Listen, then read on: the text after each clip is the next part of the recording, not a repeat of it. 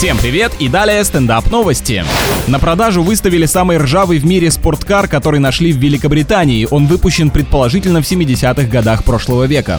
Стране с такой влажностью это неудивительно. Скорее всего, там же находятся экземпляры, полностью состоящие из мха и плесени. Сейчас машина выглядит печально. В кузове сквозные дыры, двигатель отсутствует, а пороги буквально отвалились. За автомобиль просят около 20 тысяч долларов. Откуда такая цена? Это же не огромное яблоко, на котором большое количество коррозии является признаком качества. В общем, желаю удачи в продаже.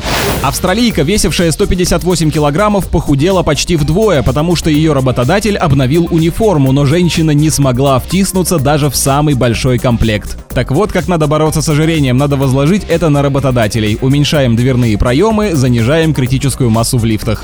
С вами был Андрей Фролов, больше новостей на energyfm.ru.